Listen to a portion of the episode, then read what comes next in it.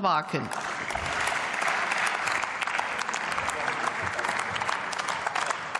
Frau Präsidentin, liebe Kolleginnen und Kollegen! Wir sind doch alle Zeugen einer alarmierenden Zunahme von kriminellen Aktivitäten von sogenannten Clans. Davor können wir doch, liebe Kollegen der Ampel, auch nicht die Augen verschließen. Da haben die Bürger doch ein Gespür dafür. Und deswegen ist es jetzt auch höchste Zeit, dass den Ankündigungen der Bundesregierung bei diesem Thema endlich Taten folgen.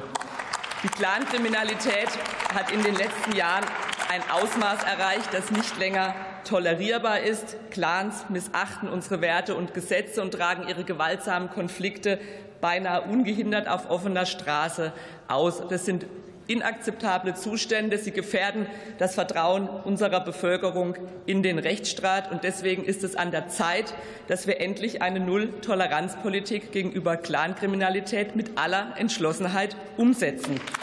Das bedeutet aber nicht, dass wir nur auf dem Papier strengere Gesetze haben, sondern dass wir auch sicherstellen, dass sie in der Praxis durchgesetzt werden können. Unsere Polizei verdient unsere volle Unterstützung, und wir müssen sicherstellen, dass sie über Informationen, Ressourcen und die Autorität verfügt, um diese Clans effektiv zu bekämpfen. Das ist es doch, worauf es ankommt, auch lieber Herr Kollege Fiedler. Sonntagsreden helfen uns hier nicht.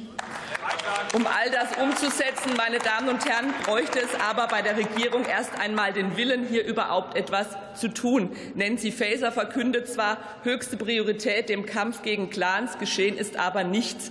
Keine wirkliche Allianz, kein Bundeswehrer, keine IP-Adressenspeicherung, keine Unterstützung der Länder, keine weiteren Stellen im BMI, nicht mal einen Satz im hessischen Wahlprogramm.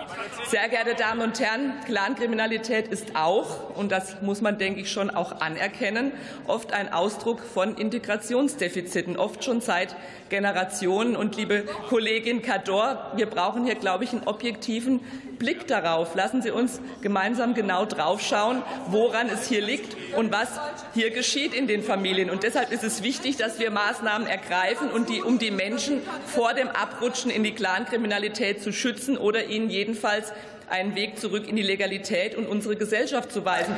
Und Liebe wir Kollegin haben Wagen. hierzu auch immer die nötigen Stellen im Haushalt bereitgestellt. Wir haben Programme geschaffen. Sie kürzen den Haushalt der Integrationsstaatsministerin äh, radikalst. So etwas haben wir nie gemacht. Wir haben immer für Integration auch Geld zur Verfügung gestellt. Kollegin Wagen, erlauben Sie eine Zwischenfrage von Herrn Wiese aus der SPD-Fraktion. Dabei müssen wir Frauen und Kindern und Jugendlichen eine besondere Aufmerksamkeit auch schenken. Kinder wachsen in kriminellen Großfamilien oftmals mit Vorbildern und Erziehungsmustern auf, die sie negativ beeinflussen und unserem, von unserem Wertesystem abschottet. Jugendliche Straftäter müssen noch deutlich schneller nach geltendem Recht verurteilt werden, um angemessen auf ihr Erziehungsbedürfnis einzugehen. Wir brauchen wirksame präventive Maßnahmen, einschließlich langfristiger Förder- und Aussteigerprogramme, finanziert eben auch vom Bund. Unser Ziel ist es, Frauen, Jugendlichen und Kindern eine kriminalitätsfreie Zukunft zu ermöglichen, indem wir sie in staatliche und zivilgesellschaftliche Integrationsangebote einbinden. Meine Damen und Herren, die Clankriminalität bedroht nicht nur die Sicherheit unserer Bürgerinnen und Bürger, sondern auch den sozialen Frieden in unserem Land. Wir dürfen nicht zulassen, dass diese kriminellen Organisationen vor unseren Augen nach ihren eigenen Regeln operieren und dabei unsere Gesetze ignorieren und unsere Werte untergraben. Das ist keine Frage von Parteipolitik, es ist eine Frage der Sicherheit und des Rechtsstaates. Wir müssen hier zusammenstehen und das Problem lösen und eben sicherstellen, liebe Kolleginnen und Kollegen, dass den Ankündigungen auch endlich Taten folgen. Es ist jetzt Zeit für entschlossenes Handeln. Vielen Dank.